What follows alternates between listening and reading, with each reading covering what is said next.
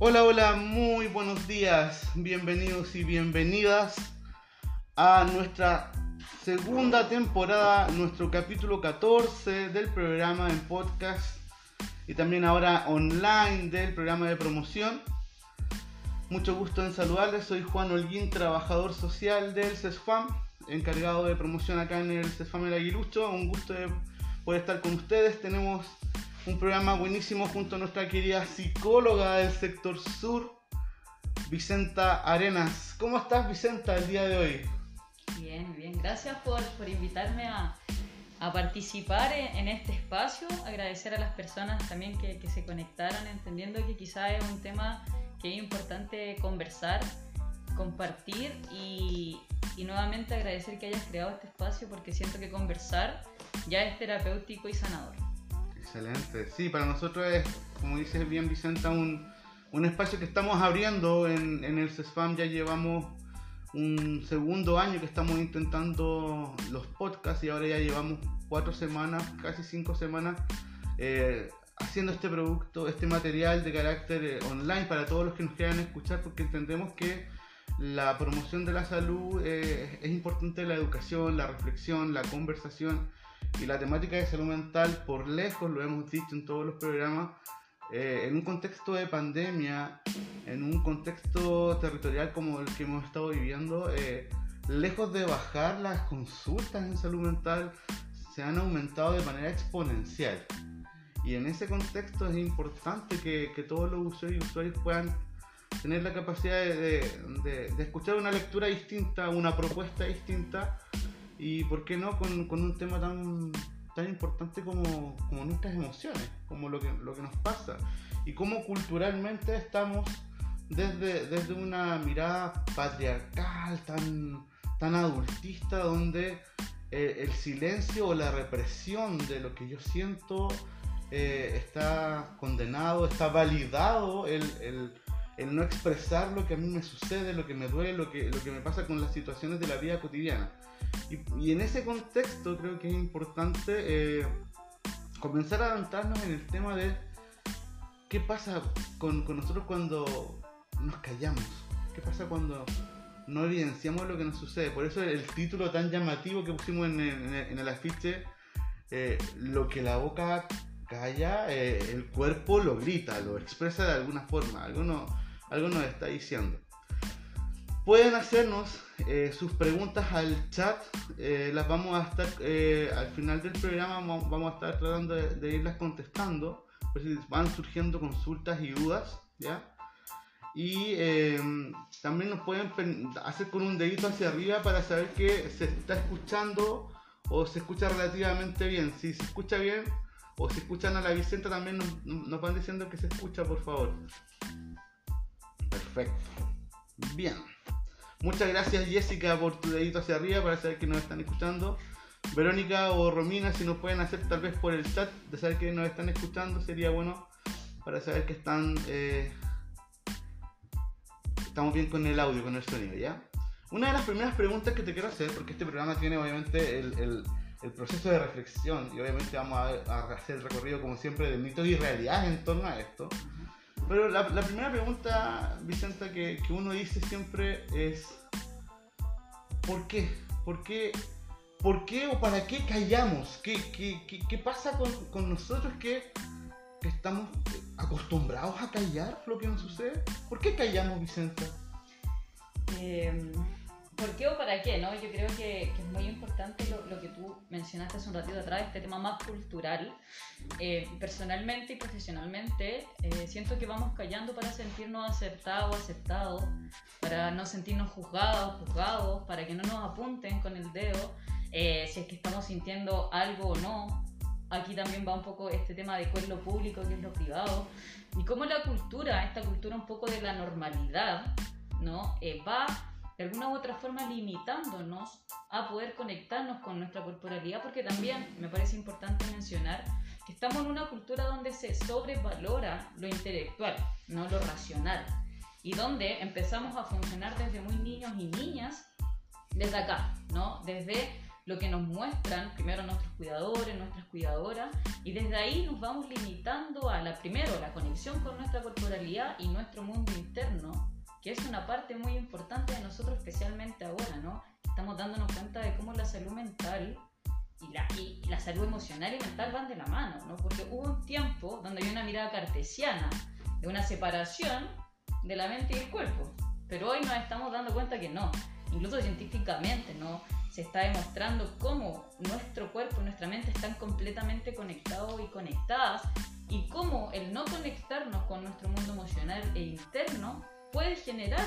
incluso eh, malestares físicos, problemas cardiovasculares, que, el azúcar suba en, la sangre, ¿no? problemas gastrointestinales, úlceras, cómo reprimir y cómo no observar este mundo nos puede llevar a enfermar también físicamente. Estamos entonces también supeditados a, cómo, se nos ha criado, cómo, cómo se nos ha eh, tejido, eh, criado, educado, formado para, para reprimir, para no, para no expresar lo que nos sucede. No, silencio. Y, lo, escuchamos en la cotidianidad, en la crianza, en los espacios de... ¿Y por, y por qué no? ¿Qué, hay, hay, en, el, en, esta negación de permitirnos, ¿cierto? Pudiese ser que hay hay algo a la, a la base que nos, que nos dice que, que, es mejor no para evitar, pero e, evitar qué. Bueno, ahí, tal como, como tú mencionas, no sé si nos imaginamos un bebé, por ejemplo, llora, ríe, va cambiando de emoción y nadie le dice como no, no hagas esto, no, no llores en este momento, ¿no? sino que lo vemos como señales que nos envía el bebé a propósito de que quiere comer, de que quizá hizo su necesidad, etc. Sin embargo, si nos vamos dando cuenta en nuestro proceso de crecimiento, están nuestras figuras, materna, paterna, nuestros cuidadores, nuestras cuidadoras, que empiezan, de acuerdo también a esta cultura que está detrás de ellos, a limitarnos y al decir qué está bien sentir, qué no está bien sentir, qué emociones son buenas, ¿no? qué emociones son malas, hacer un binarismo de la emocionalidad y desde ahí poco a poco, entendiendo que estas personas son nuestras figuras y nuestros referentes, creemos que esa es la forma de funcionar. ¿no? Creemos que es, así tenemos que funcionar y así también vamos a ser aceptados y aceptadas, ¿no? Como tú mencionas hace un rato. ¿Qué pasa si yo lloro? Eh, un niño, por ejemplo, que, que es algo que viene más ratito, pero esto de los hombres no lloran, los niños no lloran, ¿no? Cómo ese niño va a internalizar esa creencia que va pasando de generación en generación, lo que no le va a permitir conectarse con su emocionalidad o con específicamente con esa emoción. Y empieza a reprimir, ¿no? Empieza a guardarse la emoción y después no es solo con la pena, sino también con el enojo, ¿no? Con la rabia, que son emociones que en nuestra sociedad se ven como malas, como negativas, entendiendo que las emociones solo son emociones, no hay buenas ni malas, ¿no? Exacto hay entonces fenómenos, eh, podríamos decir que hay fenómenos de la cultura, hay fenómenos de la socialización que nos van moldeando finalmente eh, y, nos van enseñando, incluso desde esta mirada que todavía es tradicionalmente binaria, ¿cierto?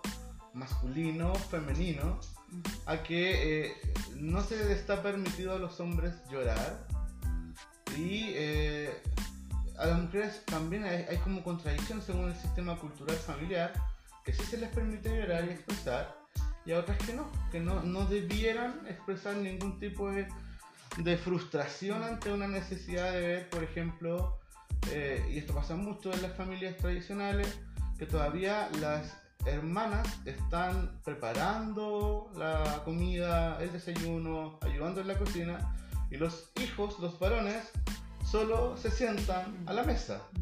Y hay frustraciones a lo mejor en, esa mujer, en esa niña que dice, mamá, pero ¿por qué mis hermanos no, no colaboran? Y esa frustración ya viene coartada, ya viene, no, silencio, hagamos lo que hay que hacer.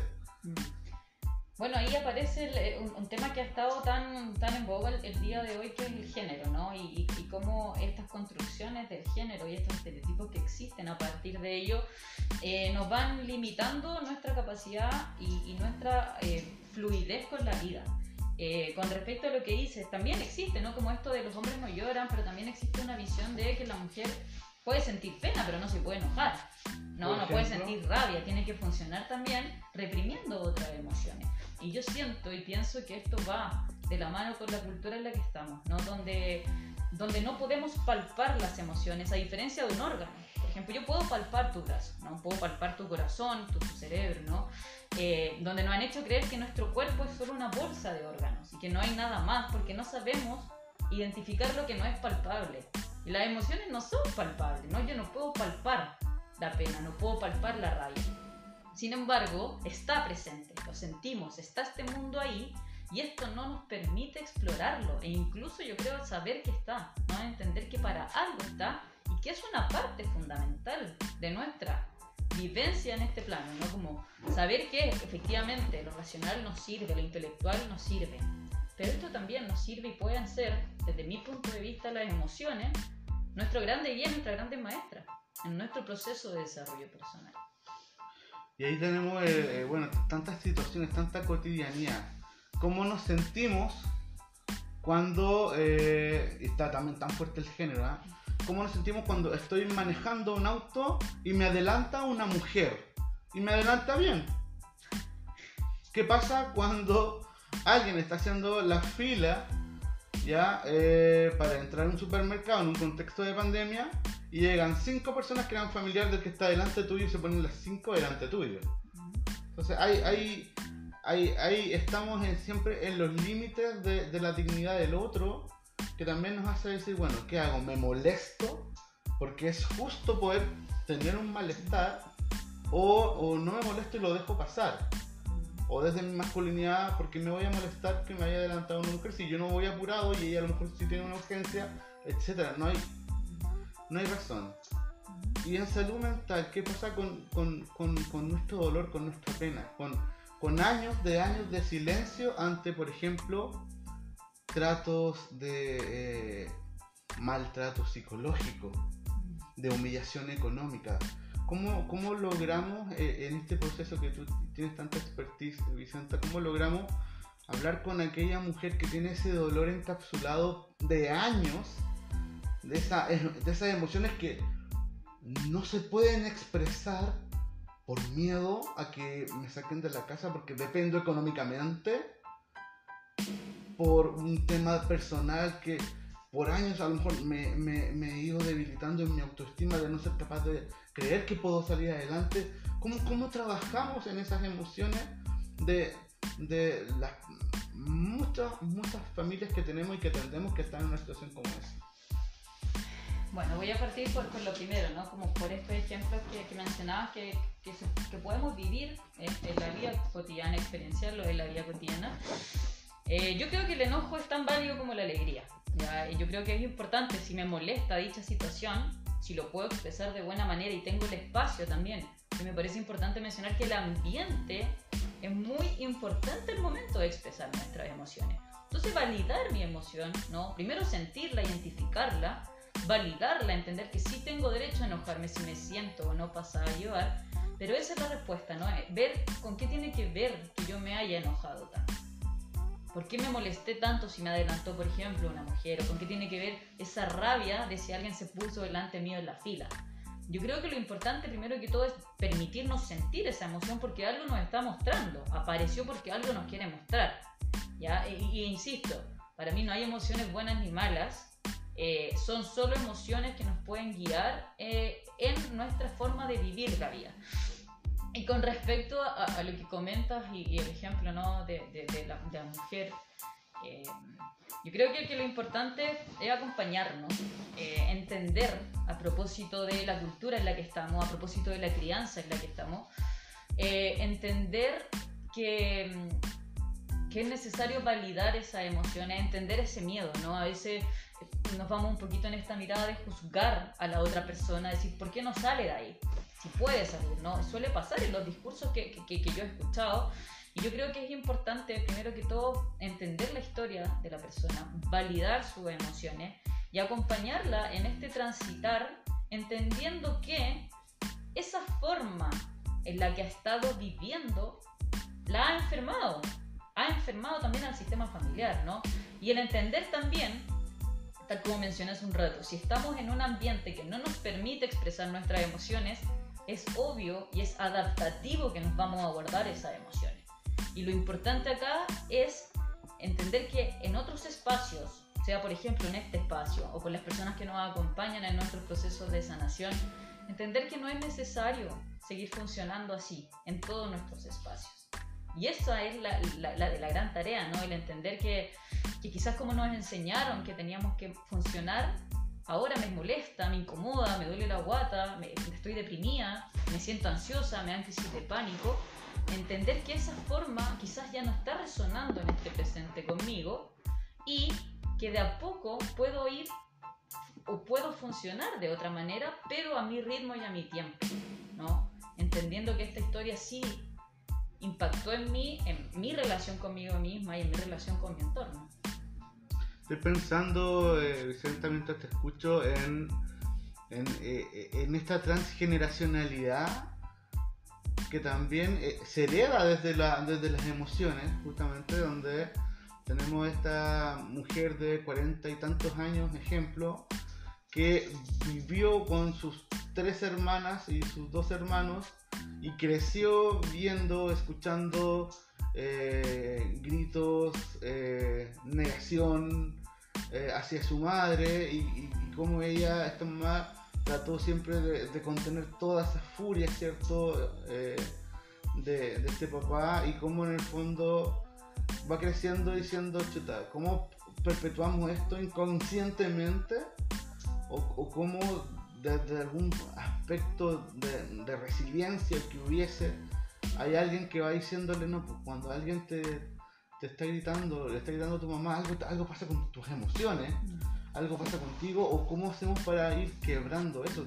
Qué difícil es quebrar algo cuando creciste toda la vida con ello y, y, y qué interesante cuando a veces se coincide que cuando tengo una nueva pareja, la nueva pareja tiene muchas características de esta persona agresora y se mantiene justamente el tema de, eh, de, la emoción que no puede expresarse y que finalmente como, como lo dice el, tema de el cuerpo lo, lo, va expresando, lo va somatizando, lo va, se va enfermando en nuestro sistema, eh, nuestro organismo. Mira, yo creo que aquí hay, hay dos palabras que, que, son claves. Una es la aceptación y la otra es la compasión hacia una. Eh, aceptar que tuvimos una crianza o referentes que nos llevaron a funcionar de esta manera y entender también que fue la forma en que pudimos hacerlo también de la mejor manera, ¿no? Porque fue la forma que nos mostraron de cómo se hacían las cosas. Eh, y, es raro que cuando, eh, más aún, ¿no? Como en esta cultura donde los papás tan adultocéntricas tienen la razón, ¿no? Los, los, cuidadores, que no nos permiten tampoco decir, chuta, esto está bien, esto está mal, qué está pasando conmigo, con mi entorno. Y, creo que la otra palabra es, la compasión, la autocompasión, eh, que va de la mano con el aceptar y entender y, ser compasivo, decir, chuta, yo tuve este esquema, tuve esta crianza, ¿no? Eh, vi esto, observé esto, quizá en un momento lo repetí, eh, quizá en un momento fui igual, hice lo que no, no hubiese querido hacer. Y desde ahí entender que existe la posibilidad el día de hoy de poder cambiar, insisto, a tu ritmo y a tu propio tiempo, ¿no? Porque si no también sería ponerse una mochila de exigencias que nos puede enfermar, un dolor de espalda en una mochila en la espalda, eh, y ser compasivo, eh, abrazarnos, abrazar a ese niño interior, a esa niña interior que tan dañada está por este tipo de crianza, por estos malos tratos quizás que recibieron de sus cuidadores, abrazarla, contenerla, y nuevamente me parece importante mencionar la importancia de saber que en cualquier momento de nuestra vida podemos ir mutando y cambiando nuestra forma, como una metamorfosis, ¿no? Entender que pese a que quizás muchos años funcionamos de una manera, siempre está la posibilidad de cambiar esa manera de funcionar. ¿Cómo, cómo entonces, cómo nos vamos, cómo, cómo vamos a aprender? Es muy interesante. ¿Cómo vamos, ¿Cómo vamos desaprendiendo por una parte? ¿Y cómo vamos a a, poder aprender a vincularnos justamente con, estas emociones. Yo entiendo, Vicente, que no, no, debería ser un camino eh, lineal, por ejemplo. Bueno, la vida en sí no es lineal, ¿no? Siempre estamos arriba, abajo, es como un, monitor cardíaco. Cuando es plano, significa que ya no hay vida. Cuando está arriba abajo es porque hay vida, porque hay algo ahí. Eh, bueno, tal como mencionan, ¿no? De desaprender eh, es, duro, es molesto, nos va a generar incomodidad y es lo que generalmente no queremos que pase, ¿no? Porque eh, no incomoda el, hacernos cargo, decir, chuta, a ver, este dolor de pecho, que a veces también pasa, ¿no? Con, con la medicina, que hay un dolor de pecho, por ejemplo, que, que, que, se calla o se calla con un analgésico y ese dolor de pecho, por ejemplo, puede estarnos diciendo que estoy ansiosa, que tengo pena, ¿no? Eh, el, el, cómo también la cultura valida esa forma de funcionar, ¿no? Te doy un analgésico, te doy una pastilla, eh, o tengo muchos distractores, trabajas todo el día donde no tienes tiempo para conectarte contigo misma, ¿no? Todo va desde acá. Y, y nueva, nuevamente insisto, ¿no? Con, con esta palabra de, de, la compasión, ¿cachai? De entender que esto que fue pasando o esta forma que yo tengo de funcionar el día de hoy fue la mejor forma en que lo hice porque fue esa la forma que me, me enseñaron y que quizás ahora en un momento o quizás en otro momento de tu vida vas a empezar a sentirte incómodo, vas a decir, chuta, esto no me hace sentido. O mi cuerpo me está mandando la señal, me está diciendo, oye, me duele todo el día la guata, tengo una úlcera, me duele la espalda. Porque finalmente quizás yo no lo digo, pero lo estoy expresando corporalmente, ¿no? Eh, es increíble la, bueno, la, la cantidad de, de, situaciones que tenemos. Eh, me, recuerdo me, recuerdo hace muchos años, unos buenos años atrás, de, haber atendido a una persona que eh, me contaba, cuando llega mi marido, tengo el plato servido, los tenedores, los, cubiertos, la servilleta, el vaso, el hielo, el té, de tal forma tengo el perchero listo para que la chaqueta sea colgada, los, las pantuflas para que se ¿cachai? Tenía todo y si le faltaba un detalle, un detalle, el marido iba a explotar. Entonces ella me hablaba desde de su temor, de esta emoción desde el miedo de fallar. De fallar ante hasta en este entramado, ¿cierto? Tan, tan fuerte, ¿cierto, Vicenta? Tan, tan, tan duro, porque finalmente ella quería que sus hijas estuviesen tranquilas. Me, hablaba con dolor que sus hijas, cuando el papá llegaba inconscientemente, a una le temblaba el pie. Le temblaba el pie, Vicente. Imagínate toda la emoción que había ahí en ese contexto. Entonces, eh, eh, es fuerte como, como tenemos que ir eh, descubriendo, redescubriendo, conociéndonos, como tú bien dices, para ir tratando de decir, bueno, ¿cómo, cómo empezamos a, permitirnos, a querernos, a comprendernos eh, y a no condenarnos, porque también hay un tema de culpabilización tan grande. Porque incluso está construido el discurso de que yo fallé por no haber tenido ese detalle para que todo funcionara bien, acorde a qué? Acorde al mundo de una sola persona.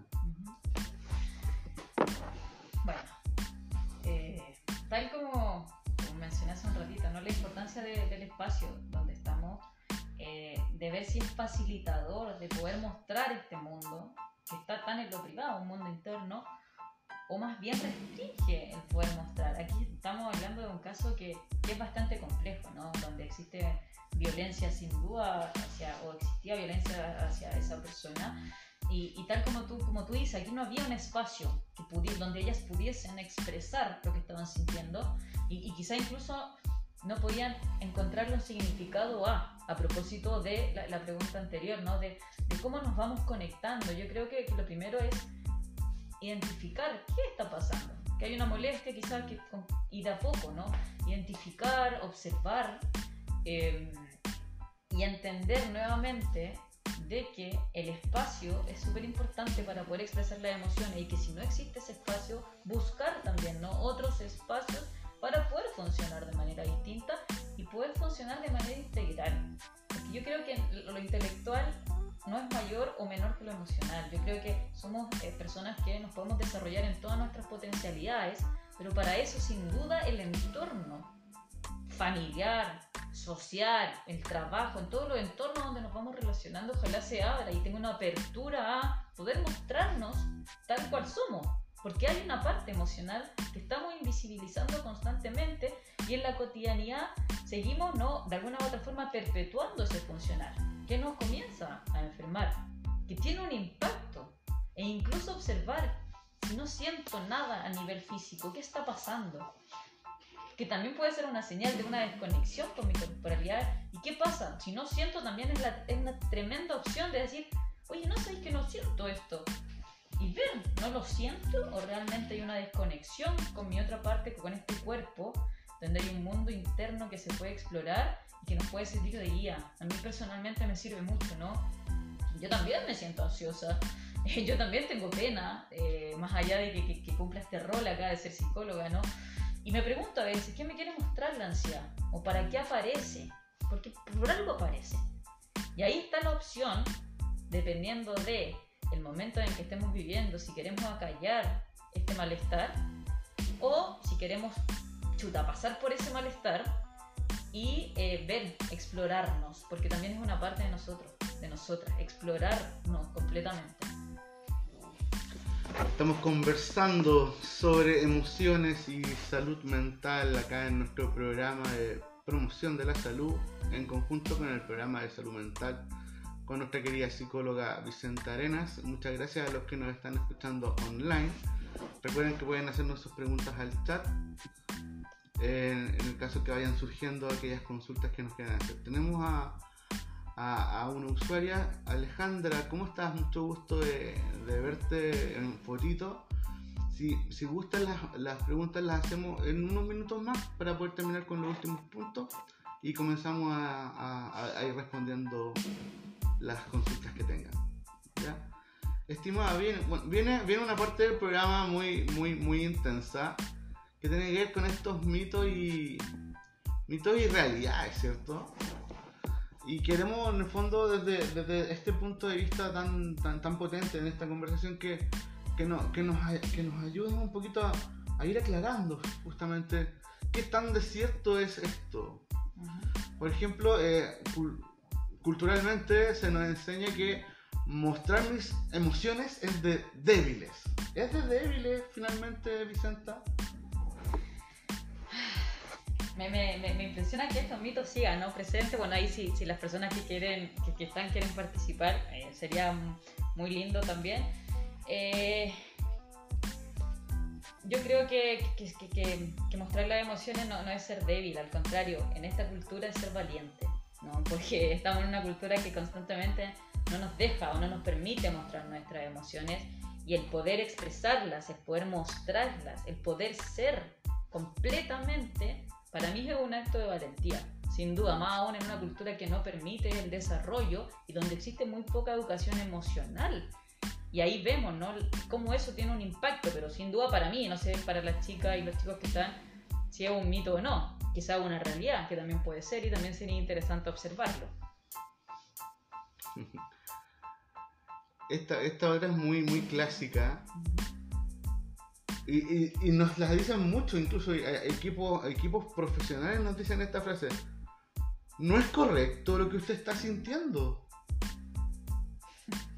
¡Wow! Bueno, hace un ratito hablábamos esto, ¿no? Para compartir aquí a, las personas que están con, con otro colega, un psicólogo. Eh, Rodrigo Grau, muy querido también como, como Juan, eh, de cómo a veces los mismos profesionales caemos en, por ejemplo, específicamente en el duelo, cuando no, ha pasado un año, esto ya no puede ser, esto es un duelo patológico, como patologizando constantemente las emociones, ¿no? Como no entendiendo que están ahí porque algo nos quieren mostrar, porque están tocando nuestra puerta y nos pueden estar diciendo, Juan, algo está pasando acá, tienes que ver qué está pasando, no invisibilizarlo, no ocultarlo. Ninguna emoción eh, es mala o buena em, y no hay que acallarlas, no hay que callarlas. Eso es lo más importante, escucharnos y entender que todas las emociones, todos los procesos que vamos viviendo son muy individuales.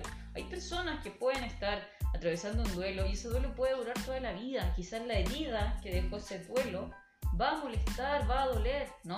Y aprender a vivir con cierta herida. Yo creo que hay que tener un poco de ojo con, con, con esto de, que hay que sanar las heridas. Efectivamente, si somos conscientes de que hay heridas, ¿no? metafóricamente hablando, que hay heridas que están ahí, que me, que me impiden el poder eh, desarrollarme, que me impiden el poder conectarme con todas las áreas de mi ser, eh, y, puedo sanarla y tengo el espacio para hacerlo maravilloso, pero también entender, y esto es lo que a mí me parece muy importante mencionar, que hay heridas que van a estar ahí, que nos pueden molestar, que nos pueden doler, y hay que validarlas también tal como esas heridas que sanaron.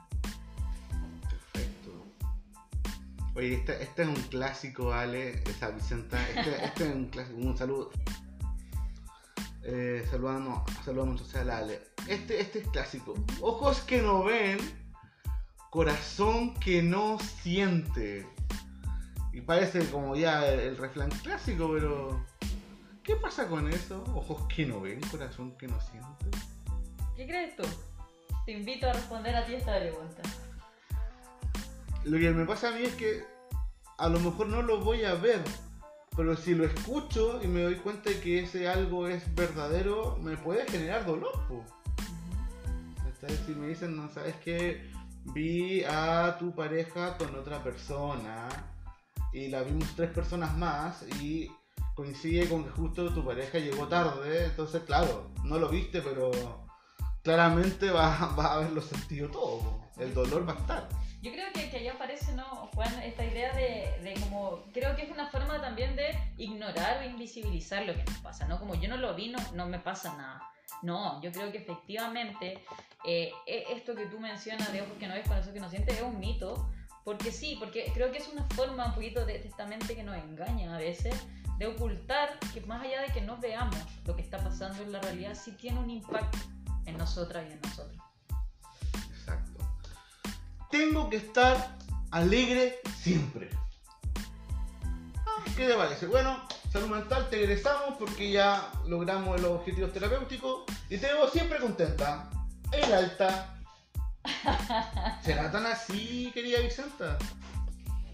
Eh, yo, no sé, ah, bueno, la chica que yo no, yo no conocido a nadie que esté alegre siempre y creo que eso es lo bonito de la vida, no el, el, el que nuestras emociones vayan fluyendo de acuerdo a lo que estamos vivenciando y lo que estamos experienciando. No sé si acá habrá alguna participante que haya, se haya sentido alegre constantemente. Yo creo que, que, este mundo interno eso es lo que nos permite. Esta, como, este color, estos colores distintos que van apareciendo, insisto, sin clasificar las emociones como buenas o malas, nos permite el experienciar la vida y el tener ese gustito de vivir. Oye, qué interesante. A propósito del, del siguiente mito, el enfado y la ira o la rabia son emociones que tengo que evitar. Wow. Bueno, insisto, ¿no? no hay emociones buenas ni malas, eh, son solo emociones, pero estamos en, una cultura donde hay emociones que se clasifican así. La rabia, el enojo son emociones que se ven malas, ¿no? Ojalá no te enojes nunca, ojalá no sientas rabia. Y, ahí tenemos que ver cómo el ir guardando, el ir suprimiendo estas emociones puede tener un impacto. Por ejemplo, aparecen las crisis de pánico. Yo siempre relaciono las crisis de pánico con un volcán en erupción. ¿no? ¿Qué pasa cuando este volcán explota? Es porque está lleno, porque ya no puede más. Eso mismo pasa ¿no? con las crisis de pánico. Nos vamos guardando tanto, tanto, tanto las cosas que nuestro cuerpo nos vuelve a tocar la puerta y, adaptativamente, casi para autorregularse, explota, porque ya no puede más, porque si no me voy a enfermar más de lo que estoy. ¿no? Entonces, eh, eh, sentir enojo está bien, sentir rabia está bien, conectarnos y validar esa rabia está bien. Quizás lo que podemos observar y chequear es cómo expresamos mm. esa rabia, ¿no? En qué momento también la expresamos. Porque, claro, yo puedo sentir rabia, pero eso no significa que yo siento rabia porque el otro me chocó el auto, por ejemplo. No significa que me voy a bajar y le voy a romper el auto o le voy a pegar.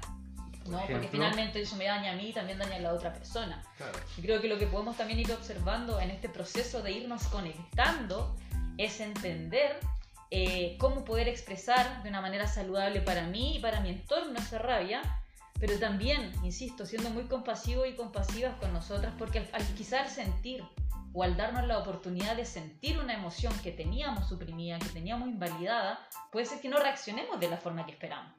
¿Qué pasa? Por ejemplo, si nunca se me permitió sentir la rabia y yo en este momento de mi vida digo, no, me voy a validar, voy a, voy a permitirme esto, y en un momento de rabia pierdo el control.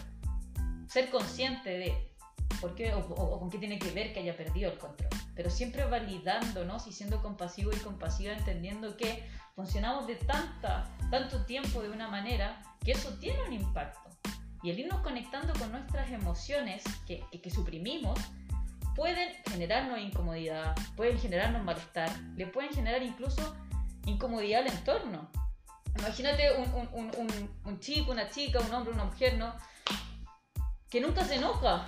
Y un día dice, no, pues estoy, empezamos a funcionar de otra manera, va a haber un impacto en este entorno.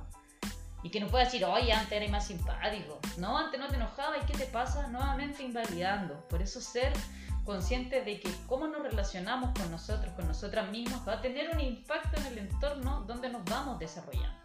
Y ahí nuevamente la vida nos da la oportunidad de elegir un camino. O sigo funcionando de esa manera, que está bien, si a mí me hace sentido en este momento, o sigo funcionando de esta otra manera, que también está bien si me hace sentido en este momento. Perfecto, súper. Se abre el, el espacio para las preguntas y consultas alguna usuaria que nos quiera hacer alguna consulta por el chat o tenga algún comentario que nos quiera hacer, este, es el momento, ya estamos a algunos minutos de poder comenzar a terminar el programa. No sé si han logrado escuchar bien con el micrófono de la Vicenta, ¿cierto? No se escuchó nada. no, aquí Jessica nos, nos asiente con la cabeza que sí. Perfecto. Perfecto. ¿Alguna consulta que nos quieran hacer? Estamos acá online, en vivo, para poder escuchar todo lo que ustedes nos quieran preguntar. E incluso no más allá de una consulta, quizás si quieren... ¿Algún aporte, algún comentario que nos quieran realizar, estimadas? Compartir su experiencia, ¿no? Yo me parece importante comentarles que yo no estoy aquí desde una mirada experta, porque experta no soy en nada, en verdad, estoy igual que ustedes. Eh, y creo que el conversar, el compartir experiencias es muy sanador y es terapéutico. Eh, y, el, abrazarnos y el entender que a veces lo que nos pasa también le puede pasar al otro a la otra, lo que nos ayuda a o nos impulsa a entender que esto también traspasa lo individual, sino que a veces los síntomas, los malestares son, son también un reflejo de lo cultural, de donde estamos insertos e insertos. Perfecto, no sé si alguien quiere hacernos alguna consulta. Alejandra Bravo, me acuerdo que había levantado la manito hace algunos minutos, yo le había dicho que al finalizar el programa íbamos a generar el espacio. No sé, Ale, si quieres hacernos alguna algún comentario. No, voy a seguir. Bien. Antes, antes. Ah. De aquí nos comenta algo la, la, Ale. Ajá. El tema de darse el espacio para expresar tus emociones. Y si no tienes el espacio, mira qué interesante. Mira. ¿eh? A propósito. a propósito de, ¿no? Yo creo que los espacios que existen en la actualidad son, son bastante reducidos, pero también ahí podemos tener, quizás esta mente nos está entrampando un poquito. Yo creo que el espacio siempre está. Puede ser que no exista el espacio o el entorno, pero por ejemplo, generalmente las personas, y yo lo hago en mi cotidianidad, yo escribo, por ejemplo. Escribo lo que me está pasando, lo que, lo que estoy sintiendo. Quizás voto ahí, porque lo importante es expresarlo, porque el, el reprimir la emoción, el suprimir la emoción, nos lleva a enfermar tanto mentalmente como corporalmente. Los espacios a veces cuesta hacérselo más aún cuando trabajamos tanto, cuando tenemos tantas responsabilidades, cuando tenemos muy poquito tiempo para estar con nosotras mismas, con nosotros mismos. Y una técnica para facilitar la expresión de las emociones, yo recomiendo un montón, es por ejemplo el escribir. El escribir lo que nos pasa, lo que sentimos, lo que pensamos. Y ya ahí empezamos ¿no? a validar lo que está pasando, lo que nos está pasando.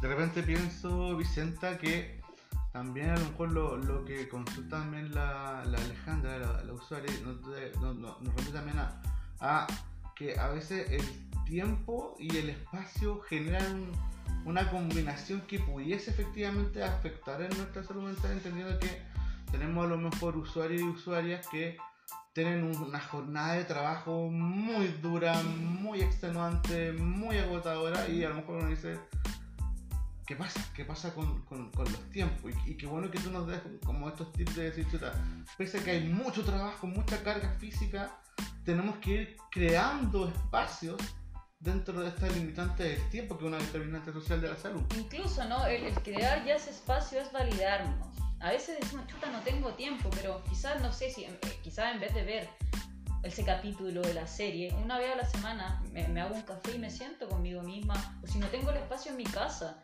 llegar un poco más tarde, intentar pasar a un parque, porque esas son decisiones que tenemos que ir tomando y que esas decisiones pueden ahí, ¿no? Generar incomodidad en el entorno, decir, oye, pero vente al tiro porque tienes que hacer las cosas de la casa o tienes que colaborar en la crianza, etc. Entonces, creo que estamos en una cultura que no facilita el poder explorar este mundo interno tan importante en nuestro desarrollo personal. No, no, no, no está. Y ahí es donde yo nuevamente digo, hay caminos que podemos ir construyendo poco a poco y a nuestro ritmo. Quizás si no tengo el espacio, durante, darnos 20 minutos y, tomarnos un té un café, algo que nos guste y escribir. Al principio nos puede costar, pero, pero, pero de a poquito ir probando distintas técnicas o el simple hecho de tomarme una ducha y ver cómo va cayendo el agua en mi cuerpo y ver cómo me voy sintiendo. Porque a veces estamos muy acá, estamos duchándonos y estamos pensando en qué voy a hacer mañana. Y quizás en ese espacio de una ducha que es tan personal, puede aparecer un, oye, ¿sabéis que no? Me di cuenta que tenía apretado el pecho, Pero no me había dado cuenta porque estoy tan ocupada en el día, tan funcionando hacia afuera, que no, que no, que no, no puedo, no puedo, ¿no?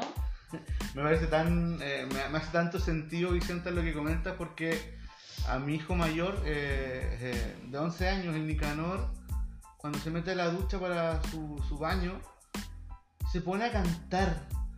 Y canta a todo chancho, y canta feliz, y, canta y se siente tan contento en la, eh, con el agüita cantando, se siente tan, tan pleno. Y digo, pucha, qué, rico que en ese espacio él sienta que, no sé, hay, hay, algo que, lo, que le permite ser finalmente. imagínate, le pasa a un niño de, de 11 años que se siente aliviado que no es que, no es que uh, voy a bañarme, pero que algo, algo se transforma, el, el espacio se transformó, lo reconvertí. Y existe, y eso es importante, está ese poder y esa herramienta, está, siempre ha estado en nosotros y en nosotros. No han hecho creer que no, no han hecho creer que afuera está nuestro bienestar, en lo material, en el dinero, en las relaciones con los otros, que también tienen un impacto, ¿no? Pero no, no, no, no nos han enseñado que la llave y la herramienta para explorar ese mundo interno siempre ha estado. Y lo importante que es poder conectarnos para poder conectarnos finalmente con nosotras mismas y con nosotros mismos, que es una de las relaciones más importantes, porque nosotras mismas estamos constantemente, ¿no? 24 horas yo estoy con Vicenta, tú estás 24 horas con Juan. Y ahí hay que ver, porque a veces nuestro peor enemigo, ¿no? o nuestra peor enemiga somos nosotras mismas por cómo nos tratamos. Y una forma, y el reprimir nuestras emociones es una forma de maltrato, de automaltrato. Wow. Tenemos eh, un comentario acá que nos hace Romina. Agradecer por el espacio, un tema muy necesario de hablar hoy en día y que nos invita a ir incorporando poco a poco nuevos hábitos en pos de nuestro bienestar. Saludos a ambos y que tengan un buen día. Muchas gracias Romina, de verdad, por, por, tus comentarios, por, por, tus retroalimentaciones, porque nos permiten obviamente saber que vamos en una buena dirección de, lo que queremos plantear como, como de, de, abrirnos al, al, resto y no mostrar simplemente que el CESFAM estamos solamente para atender consultas crónicas o cuando finalmente ya estamos enfermos, sino que justamente queremos promover espacios estilos de vida saludables y obviamente que nuestra salud mental también eh, pueda ser eh, una salud mental saludable que, que, nos ayude a ir conociéndonos, reconociéndonos y permitiéndonos finalmente. Y a propósito de esto, para también quizás aportar o, que puedan hacer en su cotidianidad, eh, hay hartos documentales y películas que, que nos pueden invitar a, a, ir a abrir un poquito, ¿no? esta mente revoltosa que, que a veces tiene creencias limitantes y que nos, nos obliga a funcionar, nos invita a funcionar a solo hacia un lado. Hay, hay una película muy, muy linda que se llama Convirtiéndonos en Nadie. Eh, hay en, Netflix hay un documental también bastante bonito que se llama Del estrés a la felicidad, eh, que también mezcla ¿no? el, el, tema corporal. Convirtiéndonos en nadie habla más bien de estos roles sociales y estas máscaras que, que vamos como, que nos obligan a ponernos para, para poder funcionar, para ser aceptados, para no ser juzgados, juzgados. Y hay otro que se llama Sánate, ¿ya? que también está en Netflix está en las plataformas, que habla cómo eh, lo que pensamos tiene un impacto profundo en nuestra corporalidad, viendo la integralidad de que somos cuerpo, mente, emociones y desde mi perspectiva somos alma también, algo más. Y, y en la cotidianidad, ¿no? Conectarse con la naturaleza, creo que es sanador, creo que la mejor medicina que hay es la conexión con la naturaleza. En otros países se hacen baños como naturales, se le dice como baño de naturaleza, donde, se, donde chicas, de verdad, el conectarnos 30 minutos una vez a la semana con la naturaleza, pero el estar ahí, dejar de lado el celular, dejar de lado las preocupaciones, sacarnos los zapatos, baja y reduce los niveles de estrés y ansiedad de una manera considerable. Si pueden darse esos espacios, si pueden trabajar, eh, como, como Jessica, bueno, yo a Jessica la conozco, ¿no? Un abrazo grande. Ella trabaja, está constantemente con plantas, por ejemplo, lo sanador que puede ser. Así que invitarla a eso, a abrazarse, a abrazar, a abrazarnos. Y lo más importante, tienen el derecho a escucharse y a poder ser eh, quienes quieran ser, pese a que a veces la circunstancia y el entorno no lo favorece. Pueden, ustedes, en ustedes está el poder, en ustedes está la llave para poder ser quienes quieren ser. Super. Bueno, bueno, estamos ya comenzando a terminar, comenzando a terminar. Vamos a terminar nuestro programa.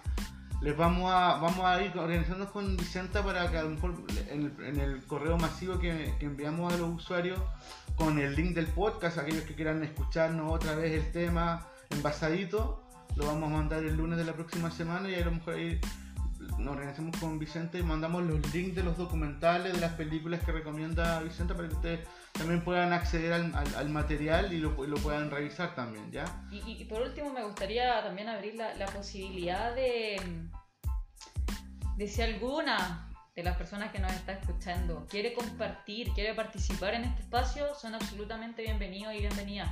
Ustedes son expertas en su vivencia, en su experiencia de vida, como nosotros somos expertos en nuestra experiencia de vida.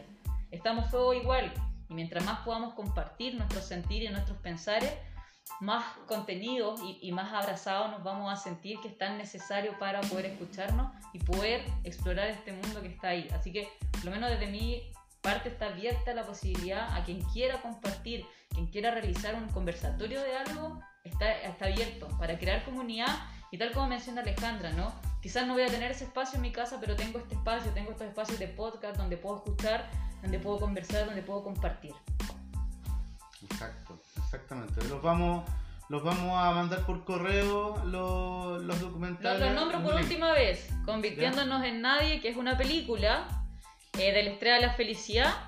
Y Sánate. Son tres documentales que nos pueden acompañar en, este proceso de irnos redescubriendo. Y podemos hacerlo todos los días, que es lo más lindo.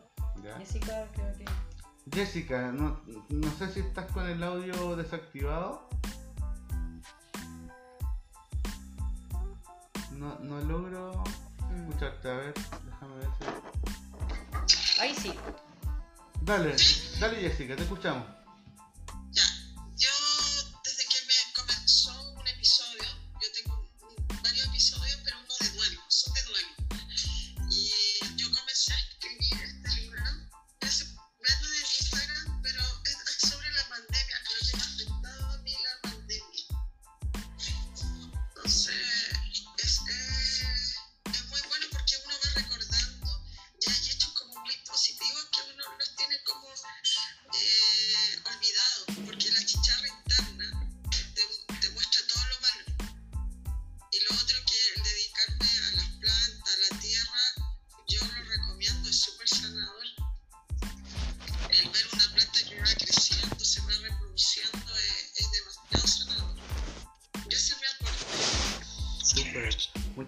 Jessica. Bien, entonces eh, vamos a, incorporar nuevamente que la salud mental también está relacionada con, con la naturaleza, como bien dice Jessica. Nosotros estamos eh, siempre difundiendo talleres de huertos urbanos y lo vamos a seguir haciendo a los que se quieran conectar, ya para que lo puedan ir siguiendo, lo puedan ir escuchando. La relación entre... Tenemos que preparar un podcast, Vicenta, de la, la, vida de la naturaleza y su relación con la salud mental. Es un podcast para el 2022, sí o sí. lo tenemos que hacer. Si Dios quiere, estamos juntos con Vicenta. No, y a propósito, no de lo que dices también, eh, dejar una invitación eh, los días lunes. Eh, con, con, un grupo de personas hemos construido un espacio, un grupo de encuentro donde compartimos nuestros sentidos, nuestros pensares, por si alguien quiere participar, está la invitación hecha. Y, y a propósito de lo que dice, ¿no? de la naturaleza, no olvidarnos que somos animales que un animal se siente cómodo en su hábitat, que es la naturaleza, y, que por desgracia en este espacio, en esta ciudad, cuesta, pero está en los espacios, insisto, la importancia de tomar las decisiones en nuestra cotidianidad para ir teniendo un mejor vínculo con nosotras mismas, con nosotros mismos y con nuestro entorno. Muy bien, este ha sido entonces nuestro episodio número 14 del podcast de promoción que también está en live o online, como ustedes lo quieran llamar. Y será hasta una próxima oportunidad. Por favor traten de escuchar nuestras reproducciones para que podamos eh, seguir haciendo más de estos programas. Si tienen aportes o temas que les gustaría que tratáramos en el programa de promoción, en el CESFAM ya hay un diario mural del, programa de promoción. Ustedes pueden colocar en uno de los afiches una parte de qué temas te gustaría tratar y ustedes pueden anotar el tema que les gustaría tratar para nosotros irlo considerando en la oferta del año 2022. Todavía nos quedan algunos programas todavía del mes. Les mandamos un abrazo grande. Vicenta, como siempre, un gusto. ¿Algo más que quieras comentar? Bueno, aprovechar la instancia para agradecer a, las personas que, se conectaron. Eh, espero que, lo que se conversó el día de hoy eh, pueda ser ¿no? una luz para alguno de los caminos nuevos que quieran empezar a transitar eh, nuevamente tómense su espacio a su ritmo y a su tiempo. Quiéranse, abrácense, escúchense y recuerden que ustedes son las expertas de su vida y de su vivencia y que la llave para abrir cualquier puerta que ustedes quieran está en ustedes. La herramienta de sanación está en ustedes. Y ahora, a propósito de esta conversación, aprovechar, ¿no? Quizás si tienen un espacio, tomarse cinco minutos y ver qué les pasó, ¿Qué les pasa corporalmente? ¿Qué les pasó con esta conversación de hoy? Exacto. Los que quieran escuchar los 13 programas anteriores, incluso los programas de la primera temporada, cuando se les envía el correo masivo, el link del podcast que corresponde al del día de hoy, ustedes van bajando en la misma pantalla de la página web que, ustedes van a conectarse y van a ver el número 13, el número 12, van a ver todos los programas anteriores. ¿Ya?